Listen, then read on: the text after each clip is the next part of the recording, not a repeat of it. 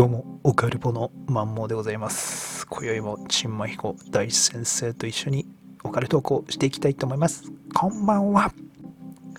皆さんこんばんは。チンでございます。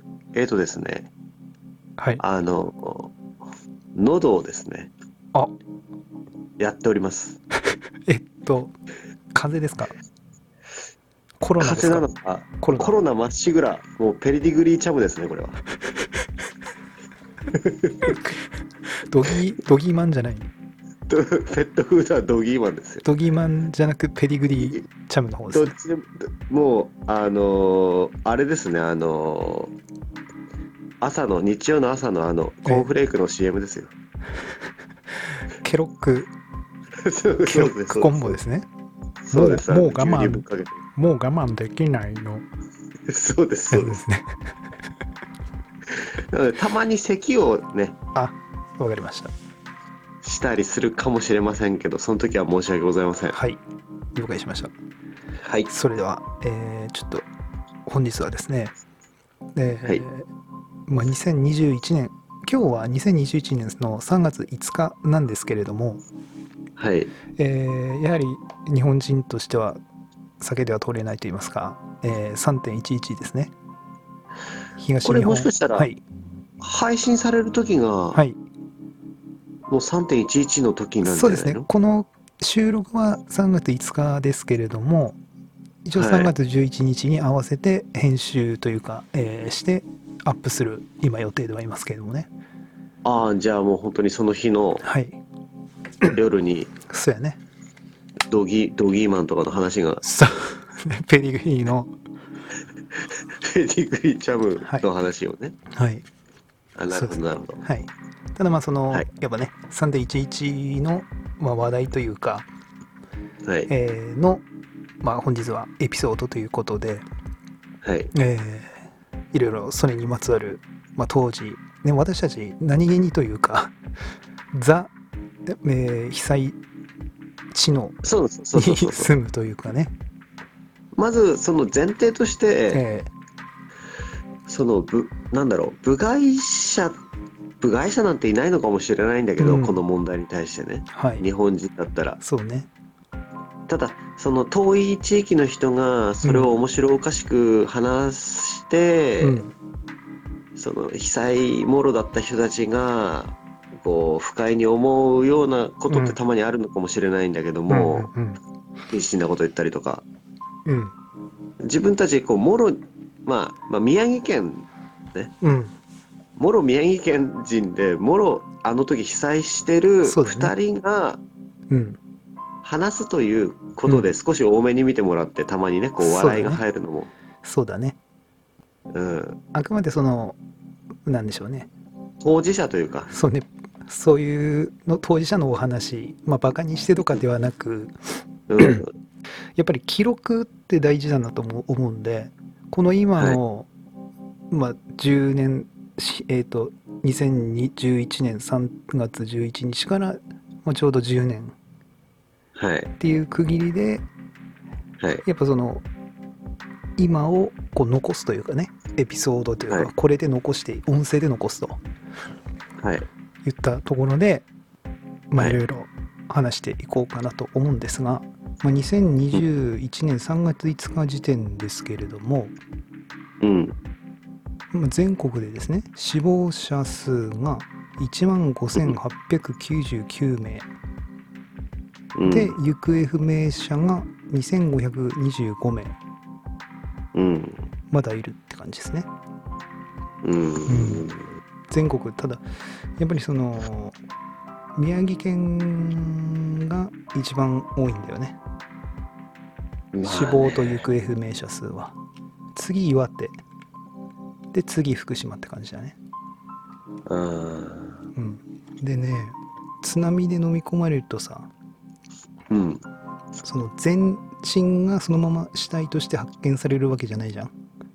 うん、でどうやらねその指、指とかさ親指だけとかっていうのもあるらしいんですよ、あ、それだけがうん見つかったってこと、そう。見つかってもただ亡くなってるとは限らないっていう理由であ、そっか。親指だけ見つかってもん死んでるとは限らないよねと。親指だけだから。確かにね。だか助からってどっかでね、あ そうそう。かもしれないからこうそういう数は行方不明者数からこう除外するかどうかっていうのはそのなんか3県各3岩手宮城福島の3県ではこう判断が分かれているらしいですね。えー、確かにね、確定してないもんね。東部が未発見ん東部があるのはまあね確実になお亡くなりになってるとは分かるんだけどもそういう腕とかね足の部分だよね。うんうんうんうんうん。そういうのはなかなか今は判断が分かれているっていったことがあってあーあそうなんだと思って。なんかそういうのってさ、うん。例えば足とかね、手とかの骨がさ、うん。使ったとしてさ、うん。その DNA のね、なんかこう、鑑定みたいのでさ、うん。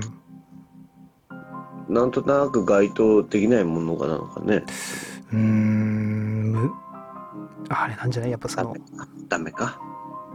その保存状況中かあれにもよるんじゃない？その証そのデータがないもんねうん、普通の人。でも犯罪者とかだったら指紋とかさ、いろんなものさ、うん。あるかもしれないけど、普通の人のデータはないもんね。そうだよね。まずあれですか？普通にはい。当時どんな感じだった的なとこから話していきます？何してたか、お互い、そうだよね。陳さんはその時って前の職場でした？いや、今の職場、ああ今の職場でバリバリやってた頃で、うん。ちょうどね、あんまりこう詳しく言うと特定されかねないので、そうだね。ふんわり言うんだけども、うん。まあ、結構こう公的な機関うん。をお客さんそうだね。としている職場で、うん。結構硬い職場なんだけども、うん。その公的な機関の集金業務うんうんうん。で3時に約束しててはいはい。でそれのなんだろう宮城県内いろんなうん。場所にあるんだけども、うん。ちょうど内陸部のあの泉区の方の集金だったので、うんえー3時の集金の約束でうん。近くの山沢の駐車場でこうタバコ捨てたんだよね、うんうん。ぼーっと。うん。もうは超早めに行ってうん。ダラダラダラダラしてたの空見ながら。うん。ラジオ聞いたりとかしてね。うん。で、えーまあ、揺れ出してうん。でまあねじいちゃんばあちゃんとか駐車場から出てきておろおろしてて、うん。ああいう時ってちょっとなんか連帯感出るじゃん。そうだね。だからふもう全然知らない他人のばあちゃんとこ行って、うん。もう大丈夫大丈夫みたいな、うん。とりあえずとりあえずしゃがんでしゃがんでみたいな。うん。立ってたら危ないから。うん。で結構揺れたからね。結構そうだね。あんそして、ね、時は長い長いの。長いしあのなんだろう地面が波打ってるっていうのはこういうことなのかっていうぐらい揺れてたよね。あのこれはもうやばいなっていう。うん。あれはすごかった確かに。で、えーとりあえず収まるまで結構長くて、うんかなり長かったね。うん。で山沢の店内ちょっと見てみたのね。収まった後に、うん。そしたらもうしっちゃかめっちゃかなってて。うん。そうねで一応その3時まで待ってうん。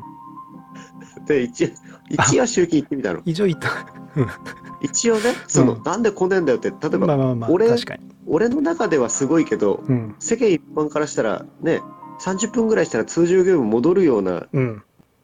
こともありえるじゃん。まあそうだね。ねちょっと棚とか直して、うん。はい。通常みたいなさ ら行ってみたらもうね大騒ぎしてて、うん。そこのねうん。あの公的機関が。うん。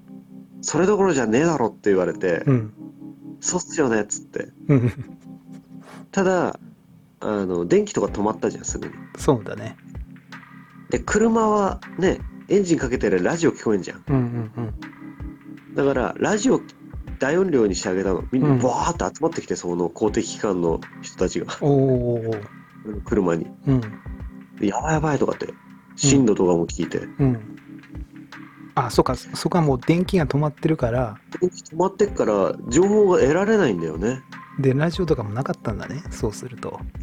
そうそうそうそう。そしてあのー電池式なやつがあったかどうかわかんないけど。あの時ってまださスマホじゃないんだよね、あスマホじゃないね、あのうんちょうどその移行期っていうかスマホのやつはかなり先駆けた人っていうかちょうどそのパカパカとスマホのこの移行期なんだよねそこら辺でね、うん。うん、そうそう。で、まあ、会社戻るかってなったんだけどちょうどその長女がうん。腹の中にいたんだよね今の奥さんの。あー。あまだお腹の中いたんだねそうそうもう今年10歳なんだけどだから長女は。うん。あそでちょうどあのね公務員だったんだけどうん。あのちょうど休みでその日が。うん。で美容室にいたんだよね。ああ髪切ってたってことね。うん。うん。でああ美容室にいるわと思って、うん。ちょっとそこ通っていけるからうんうんそこ行かなきゃと思って。うん。で出発するんだけどもううん。全部信号も全部もう止まってるし、だ。真っガラスバリバリだしあの車屋とか、あもうだから大渋滞だよそうだね。ね 大渋滞だったねあの時は。んで一応美容室着いたら、うんもう俺が駐車場止めた瞬間に、まあ、うん。俺もそこ行ってたんだけど、うん。美容室。うん。あの別にその奥さんこの人が奥さんとかっていう話はしないね俺は結構照れ屋だからうん。結構寡黙なのよ。うん。本とかずっと読んでるのね。うん。どうしても女の人多いじゃん美容室で髪切る人。そうだね。恥ずかしいじゃん喋んの。うん。照れるじゃん。うんすぐね好きになるでしょ。そうだね。だから黙ってこう本読んでんだけど。勘違いしないさこ そうそうそうそうそうそう。俺勘違いしたらね恥ずかしいじゃん。そうだね。で本読んでんだけどそのもう駐車場着いた瞬間、うん。もう美容室の中からいつものあの女の人たちバーって出てきてそうん「奥様歩いて帰られましたよ」って言われたの。おおあなんか知ってたんだなと思って。うん「あわかりました」っつって。うん。であ歩いて戻ったんだったらしょうがないと思って、うん。しかもあの公務員だったからうん。職場に行かなきゃいけないんだよね。うんうんうんうんとりあえずあのーあんじゃん。先生学校の先生とかはさ地域の人の安否確認に行ったりとかさ、うん。あの市役所とか区役所の人はさすぐ駆けつけてねうん国の動きしなきゃダメじゃん、そうだね。ちょっとそういうのもあったんだよね。う、んでまあそっちはまあ行けるだろうってことで会社戻って、うん。土日ちょっとイベントあったから、うん。まあ一応ねえだろうけど それの突っ込みをして、はい。もう誰もいねえんだもん会社。俺帰ったら。あ本当に？もう全員帰ってたよ。ひどいよね。ひどいね。俺の安否確認とかしねえのかよと思ったもん。ひどいねそりゃ全員いない。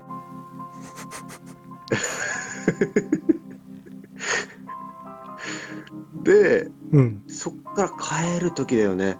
もうね3時からうん。会社まで行くのにうん。2時間以上かかって、うんうんうんであの日さ雪降ったじゃん。振ったね。なんかしないけど雪降り出したじゃん。そう振った。それも俺怖かったの。ああもうなんつうの地球がわけわかんないことになってるっていうさ。あもういわゆる映画みたいな感じで。そうそうそうそうもうす地球最後の日みたいなさそのわけのわからない気象状況になってる。っていう日本怖さも。日本だけじゃなくて。なんかもうお大変なこと起きてると思った。あそれの一つが地震だと思った。あなるはじ始まりに過ぎない的な。そうそうそうそうそうそう。なるほどねでうん。ラジオからだよね。あの伸びる海岸に、うんうん。あの遺体がそうやね。300ぐらい。っあ。ていうあのラジオ聞いて。あ荒浜とか閖上も言言ってたよねラジオでね。なん、それさ何百そそれ人とか。そこまでもう津波のつの字もないわけじゃん俺ら。さ、うん、なかったね俺も。え？ってだから誰も想定してないんだよねあの時津波って、うん、いやほんとねそ想定しなかったよ。あの俺サーフィンサーフィンやってるじゃないですか。うん。だからめっちゃのんきに考えててあこれすごい津波来んじゃね？みたいな。ビッグウェーブ。ねそんな感じだよね、うん。そうビッグウェーブであすごい波来んじゃね？ちょっと見てみたいなぐらいの本当に感じだってそのあのなんだ情報がまだ来る前ね、ない時ね、うん、だからなんつうの？そのあ津波来る津波っていうの来るんだってもうそこでうん。頭に全くないから多分そのねうん。海ペリの人たちは少しはさうんうん。生まれながらにね、うん。気をつけろよぐらいなあるんだろうけど、うん。内陸部の人はさうん。全くないね頭にね、だかないね。らその海ペリの方の集金だったら俺多分死んでたよそうだね。だってもう全然ありえるから、うん。その時期は。ありえるね。でもう大変これもうやばいことが起きてるなってなって、家帰ったんだよね、なるほどね。うん、まあ俺はそんな流れだったねその当時の動きは、なるほどね。うん。紙一重的なところは確かにありますよねうん、全然ねうん。そっち集金多かったからうんうんいてもおかしくないそっちの。ただそのね公共団体の施設への集金だから、うん。うんその場で揺れてればうん。多分そのマニュアルに沿った避難をすると思うけどうん。でもねなんか小学校の子供たちも亡くなったりもしてたからそうよね。んね何が正解か分かんないよね。うん。俺はねあれなんですよ。大学で揺れたんですよね、ああその時は何？あの学生とかもいたの？まだ。がもうバリバリいる。3時ぐらいでしょ。あれ3月って授業あんの？ああのそんないないけどうん。医療系だからやっぱいるんだよねあと専門学校生とかもいいるか。らうん。いる。でまあがーゆあでもいなかったかな、まあ、学生。いやいたいたいた。いたな。が揺れてマニュアル通りに避難させたりとかしたの？俺はねその時結局大学職員だけどうん。その大学の中の食堂とかのところに、うん。うん。いわゆるいたからうん。その大学の事務職員の仕事じゃないかったんだよね要は。出向みたいな？そうそう出向で大学の中の食堂の会社に出向してっててもうこれ言ったら完璧まあ特定。まあでも特定しようがないけども。まあえまあね。まあまあまあ。で、うん。そこでの要は仕事仕事というか、まあ、会計とかそういったことをやってたから。うんまあ事務所に行ってめっちゃ揺れてもう外飛び出るじゃないですかみんなと。うん。でやっぱ案の定もうグワングワンだよね。足元がうんなんか本当に地面が波打つっていう感じだよね、あれその場所もちょっと高台なんだっけ？大学のそうそうそう高台にあるからまあ津波とかねそういった心配は全くなかったんだよね。山揺れたみたいな？うん。まあ相当揺れたねうん。でずーっと揺れてたでしょ？うん。でまあ一応集まってみんなで集まってうん。だけどもやっぱり情報がさ 入ってこないわけよね、そうだよね。うん、その時は。うん。でまあとりあえずまあ事務所に戻ってる中、まあ、もうぐじゃぐじゃになってるけれどもとりあえずその日は帰ったのかな1回。うん。結局もう家なんだろう。もう壊れてると思ったから 倒壊してると思ってる実家？そうそうそう。あの時まだ実家に一人暮らししてたから、実実家倒壊してたよね、でもね。うん、半半壊大してたよね。大規模半壊やね。うん。あの普通に地面見えてたよね、茶の窓ね。軒軒下見えててかまどおまさんこんにちは的な。感じだったから。まあでもそうでもまあ立ってたからよかったけどね。ただまあ家の中はひどかったよ。ああの足の踏みあそこの場所、もっと田んぼだから揺れたってこと？いやあそこね活断層入ってんだよね。えー。下に。すんごかった。あれだって見たでしょ？彦さん見てっていうか、あの、見たよねなんか、ああの、ロッカー落ちてたじゃん、後ろに。あの、物堀に。置 物置ドブに落ちて物置落ちててさ、俺らあげたよね。そう4人がかりでそっから上げたじゃんまた落ちたよね、それで。落ちたよね。落ちた2回落ちたってことでしょ？じゃあ3月ので1回落ちてでまたの乗せたんだだけど4月にもまた大きいのがあってそれでまた落ちてこれあかんっつって場所移動した。の あのエジプト人がやるみたいにさそうそうそう細い丸太をさ滑らしてさ。そう。ピラミッドの原理で物置を運んだよね確かね。うん絶望したよもう一回落ちてるとこ見た時、ね。堀に。同じ、ま同じ形で落ちてたよねそしてね そうそう。だあん時は俺も確か23時間かかったもんね家まで。で途中正面が限界ラインを迎えるんだよね。どうしたの？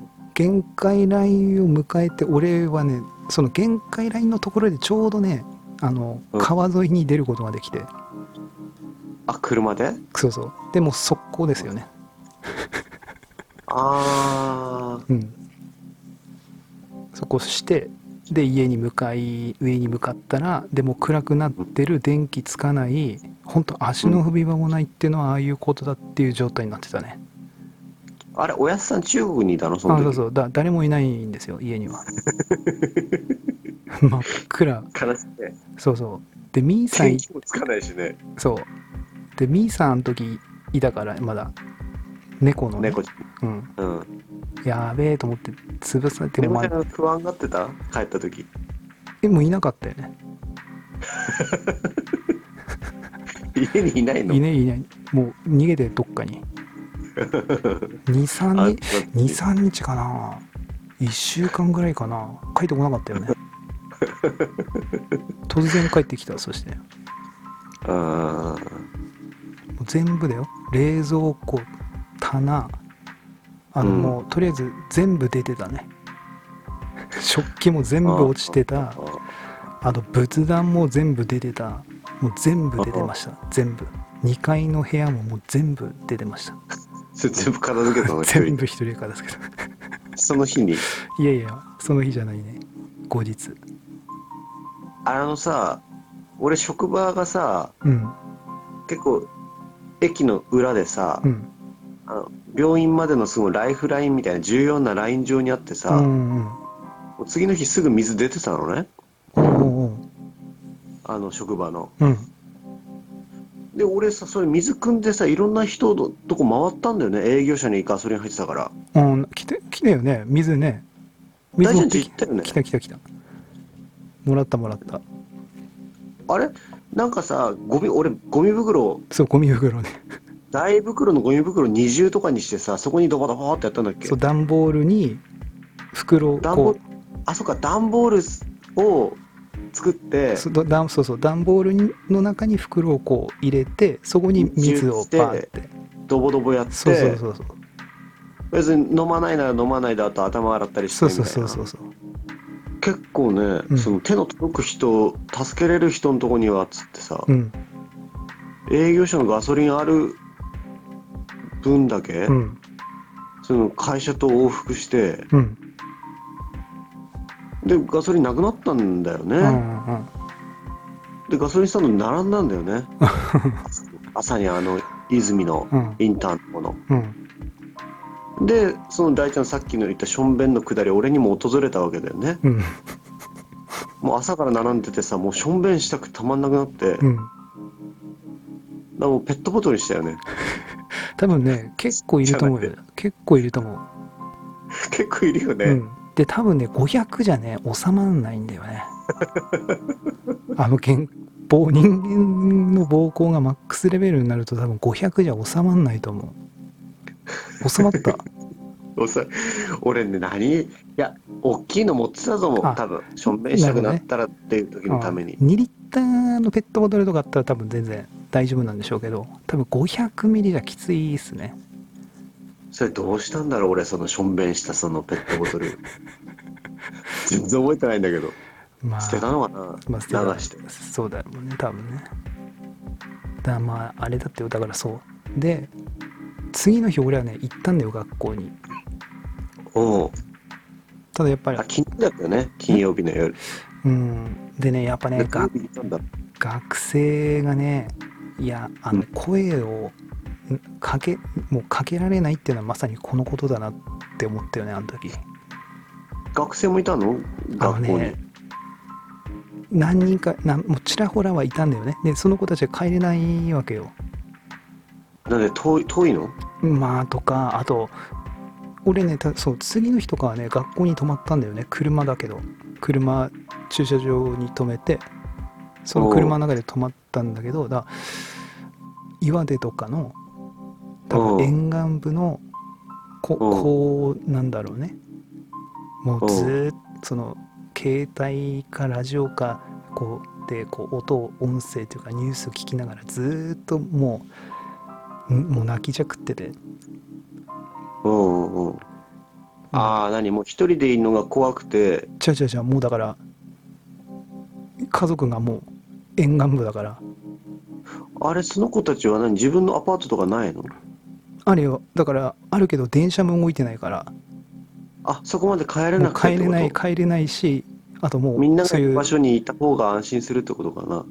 そう帰れないから学校にいるっていうのもいるしあとはもうなんでしょうね実家が沿岸部でもううん。津波来てて大変なもう実家も完璧にやばいみたいな感じでもうそれで泣いてたりとか、うもうん何もできないって感じだよね。もうんうんうんうそういう感じだったねあの時は、うん。いやーと思って。うんうんうん。うん。まああとあれだよね。し津波もそうだしあと原発だよね。ああそうだね。あのニュース見ててね。ニュースでこう情報が入ってきてからのその原発の対策というか。いや正直ねうん。あのニュース見てうん。原発がバーンってなる前だと思ったよ水汲んだりするの。だよね。うん。であれなったでしょバーンってバーンってすぐはなんなかったじゃんあれ確か。ああなんかあの飛行機をあーヘリコプター飛んでる映像すごい覚えてんだよね。うんあれあれ上からなんか水でも撒いてたの？あれ。巻いてたねそういえばね。あの爆発するした後は、うん。あの風向き次第ではねうん。放射性物質飛んでくるからうん。だドイツドイツだがあっちのうん。あの原発とかシェルノブイリね。なのか気象予報のあれなのかわかんないけど、うん。サイトがあって風向きのサイトうんうん。をネットで入手してうん。毎日見てたんだけど、うん。その南の方に吹いてんだよね。でこう回転するように吹いててうん。台風みたいに、うんうんまあ、とりあえず下はやばいと。うんうんそうだね。風向き的に上はなんとかまだね。そうあの時期って特に宮城県って山からあの泉ヶ岳から、えーうん。こう吹き下ろす風っていうんですかね、うん。仙台方向に。そっち系のいわゆる北西の風というか、そっちとかがこう多いからね。福島から宮城県の上に向かって風吹くってあんまないんだよねうんうんうんうん。そうあれ見て少し、確かにあの時はそうだね今、なるだけまだ大丈夫ってなって、うんとりあえずその、もう得体の知らない脅威じゃん。うん目に見えないし。俺あん時の方がコロナの今より多分マスクしてたよ あのね、いやマジでね、あのーあの時ね、あの時も俺言言ったの、いろんな人に、うん。手の届く人に。うん。マジで、あの、塵とか埃と同じようだから、うん。マジ公園の砂場とかで、うん。子供とか遊ばせない方がいいとかっつって、そうだね。工事とかあといとことかにも言ったの。うん。マジで被爆するよっつって。うんあとマスクした方がいいって俺も言ってた。そう俺確かねその原発やばい情報入ったから家のねとりあえずいろんなところの隙間全部塞いだもんね ああ、うちの専務もやったよ。あ本当に？俺が言った。全部塞いでで家の中心に本拠地を置いたねあの 布団とか全部持ってって、チェルノブイリとかのさ、うんああいうね、過去の歴史とか、被爆のうん。あれとか見てるとさ、うん。あの、マジで自分の身はみ自分で守んないとさ、国なんてね、適当なこと言うからね。そうそうそうそうあの全くそしてあの時さ民主党だったでしょ？あ最悪ね。もう最悪な時だったからもうなんだろう。完璧嘘を垂れ流してるというかね。でそうそうそう。そうもうあ完璧やばいんだろうなと思って全く信用しなかったよね、あれね、ま、マジで。やばかったね。うん。うん、だって女川は一応大丈夫だったけどさ、うん。俺女川が女川は多分福島よりやばいんじゃないかって俺想像してたもんねあの時。そう、あのね、情報出してないだけでそうそうそう。大変なことになってるっていう前提で動いてそうたからね。そう動いてた俺。もあの時は。多分福島はまだあの時もね、うん。あの、なんつうの、その、やりすぎて OK のスタンスでいたの。うんあダメだったら後で笑い話すりゃいいじゃんみたいな。うんあの時はね、あれやったけど、なんでもなくてよかったねみたいな。うんこれ逆だったら大変だと。そうだね大丈夫だろうっつって、スタンスで、うん実はやべえの方が、うんやべえじゃん。そうだね8年までなんかね、半減聞こないとかいろいろあったじゃん。あったねこれはコードが。すごいやってるねあの時ねだから、いろいろね。だすごいよね。そう考えるとなんだろう。ああの今、まあ、やっぱその時代のそのメディアのその何今みんなスマホを持ってる現代だからこそこういう、なんでしょうね。コロナとかも。うん。みんなマスクしたりしてますけど。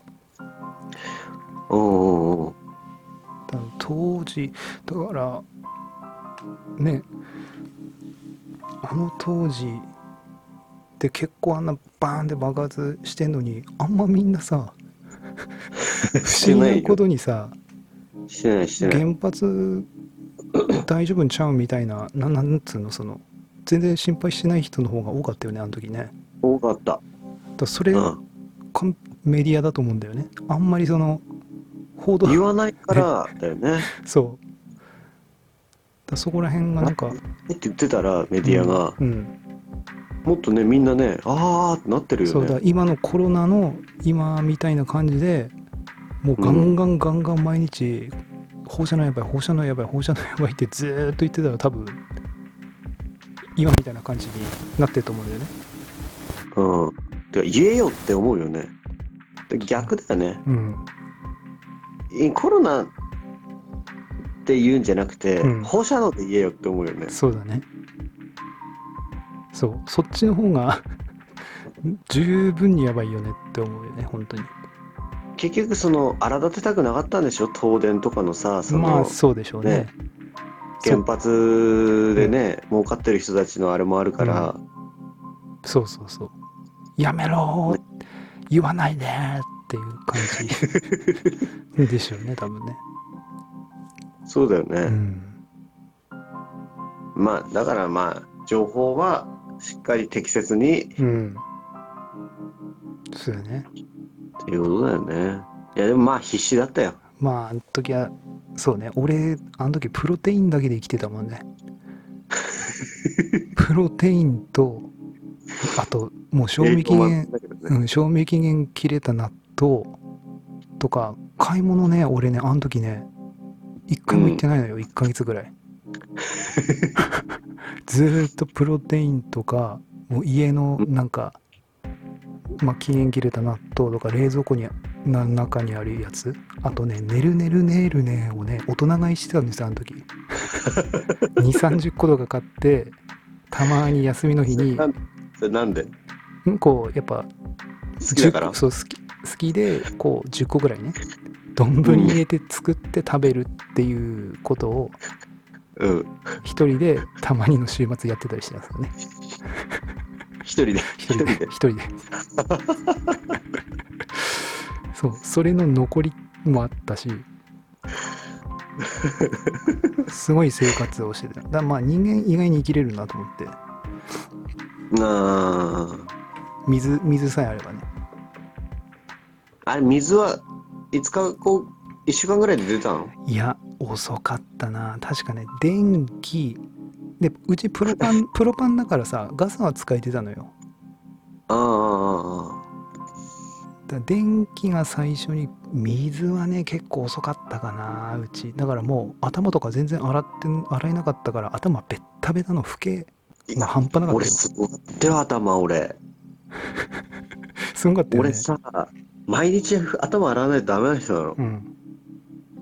でも、頭洗うとかって後回しじゃん。うん、マジでやばかったよ、頭。うん、俺もあの時すごかった。あの、かさぶたみたいになった、あそうそうそうそう。あのなんかさすごいよね。老けそうそうそうそうそう。老けの？もうね、なんつドロドロのかさぶたみたいな。すごい老けが出るよねだ人間って相当汚いんやなと思って いや、新陳代謝してるってことなのかな、うんあれは。まあそうよねうん。どうですか？そのその震災で価値観変わったのってあります？ああ。震災前と震災後でちょっと価値観変わったよね的なああ、でもやっぱり、なんだろう。まあ、風風景、まあ、外国とか行ってもそうなんだけど、うんやっぱ普段の生活のふ風景じゃない風景をさ、見るとさ、ちょっと、ね、内面がこう、ああってなるじゃん。うんそのね、仕事柄やっぱり、そのしね、ガチガチの被災地の方とかもさ、うん。い行ってたのよ。うん。何にもなくなってるわけよ。うん。そうね。そうするとね、やっぱりね、来る、来るもんがうん。あるよ。その、自分が死んでたかもしれないっていうのはまた別の話として、うん。そのテレビとかの話じゃないっていうのを見るとさ、うん。マジでちょっと、なんかこう、気持ちがこう、変わるよね、そうの、ん。人の生命っていうものに対しての認識というか。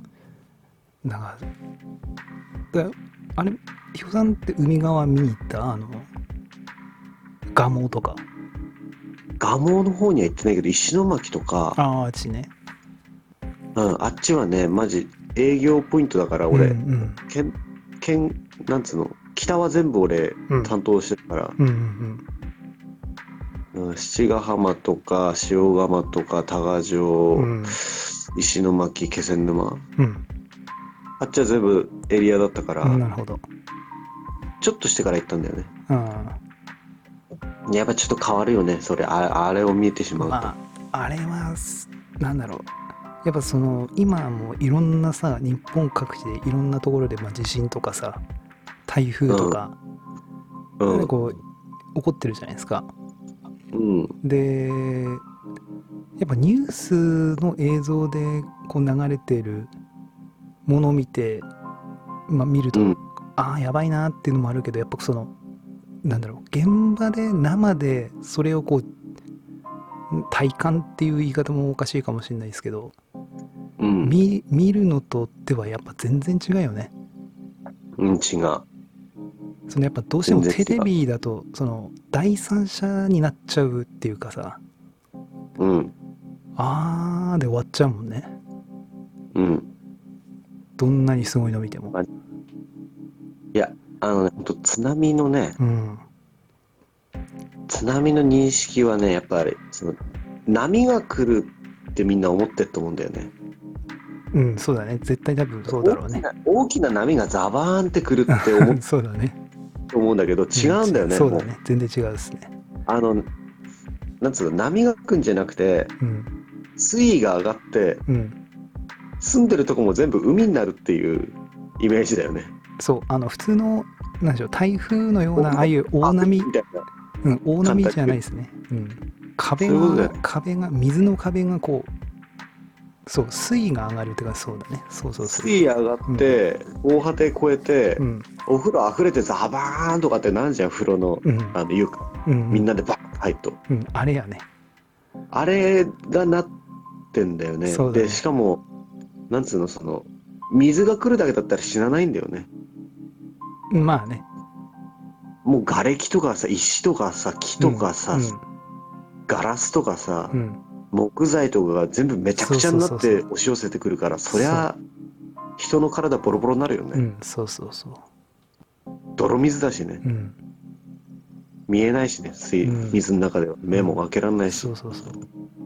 まあ、人死ぬんだなって思ったよね。あなかなか自分は死なないってどっかで思ってるじゃん、やっぱり人って。ーうん、自分があって世界があるからさう。ん、でみんなそうやって思ってる人はみんな死んでた人いっぱいいるんだよね。うん、普通にその人たちの人生があってさ。うん、だから、うん、ちょっとね、一生懸命生きなきゃいけないとは思うよね。そうね。真面目に、あの時は、なんか、考えさせられたね。あの、なめ腐ってた時代だったね。あの時、サラリーマン時代。うんあの、いかに仕事をしないかと。うんうんいかに9時5時で帰るかというね。うん。グミ食いながら仕事したでしょ。そうそうそうそう。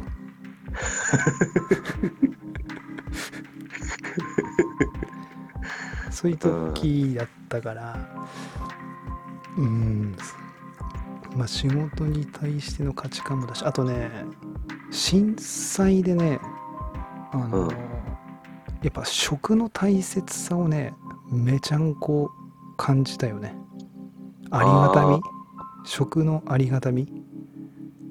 食えなくなって、うん、食えない食えなくなってその食料そのものもそうだけど要はそれを届けてくれるいろんな人たちあいや物流だよね。そうだね。いろんな人の手があって目の前まで来るんだよね。うんそうそう来る。なので単純にその命をいただきますって言ったほどじゃもうないんだなっていうこの食い物ってものはうんうんうん。あのね震災以降だから必ずいただきますとごちそうさまでしたを ねチミ。かねそうそう必ずやるようにしてるんですよねうんうん。いや、いいことだよ、すごい。だからこれはもう命をいただきますもそうだしここまで到達するまでのいろんな人たち何人いるんだろうね、かなりの多分人数が携わってると思うんだよね。うんうんそことかあとはねファッションのねここの価値観もガラリと変わったですねここで。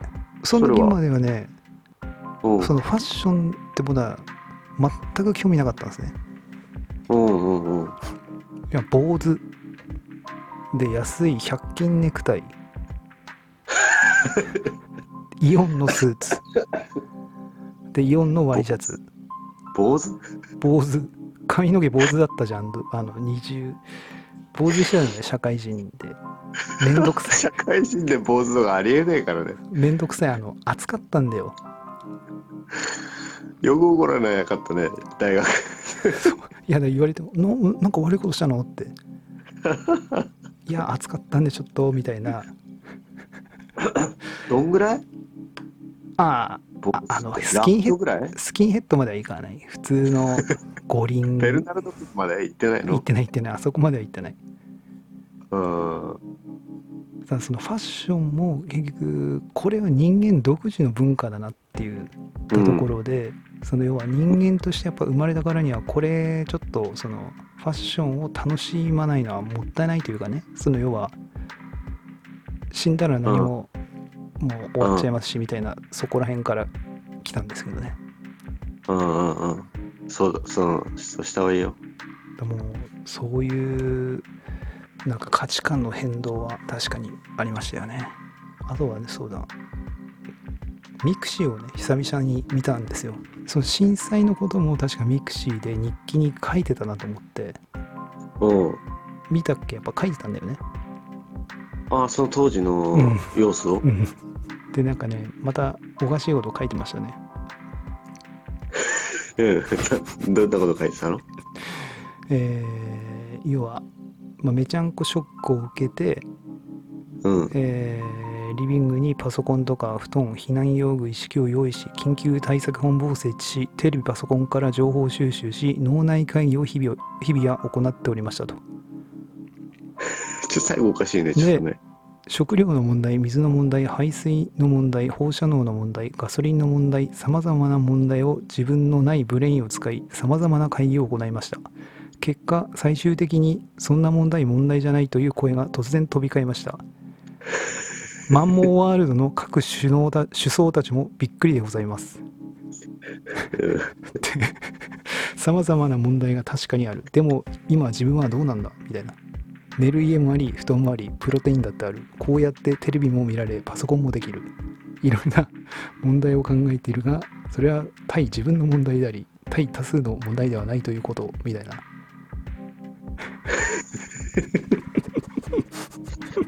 いや、すごくね、褒めてたんだよ、あの、朝に会った同級生にね、宣伝した時に、おおあ、大ちゃん、文才すごいあるよね、すごいよね。って、すごい、もう、べた褒めしてたよ。どこ何を見て。どうやって大ちゃんのブログにたどり着いたんだろうなって俺は少し思いながら聞いてたんだけど、あのブログを見てってこと？うん。で、俺もそれ読みたくなって、うん。で、鶴の丸っていう名前でさ、うん。やってたでしょ？うん。だから鶴の丸ブログって調べたの。うんそしたら一番上に俺自分俺のブログ出てきたのよ。アイコスを鶴の丸、鶴の丸にアイコスあげた話っていう途中で。それでヒットして、なんで俺自分のブログ出てんだろうなと思って、一番上にね。うんで、開いたらなんかもうめちゃくちゃわっけわかんない内容のなんかもう何の内容もないただの言葉遊びみたいなさ、うんぐっちゃぐちゃの、その、その、ブログ出てきてう、んでツイッターに上げたのよ。なるほどうん。といったことでじゃあちょっと続きの後編はオカルト寄りな感じで視点を変えてというかねはい。この東日本大震災についてオカルト路線で、えーちょっと切り込んでいこうかなということで、ぜひ後編お聞きいただければと思います、ということで一旦ここで第1部ですね前編はい。終了といたしますでははい。後編でまたお会いしましょうバイバイバイチャオ。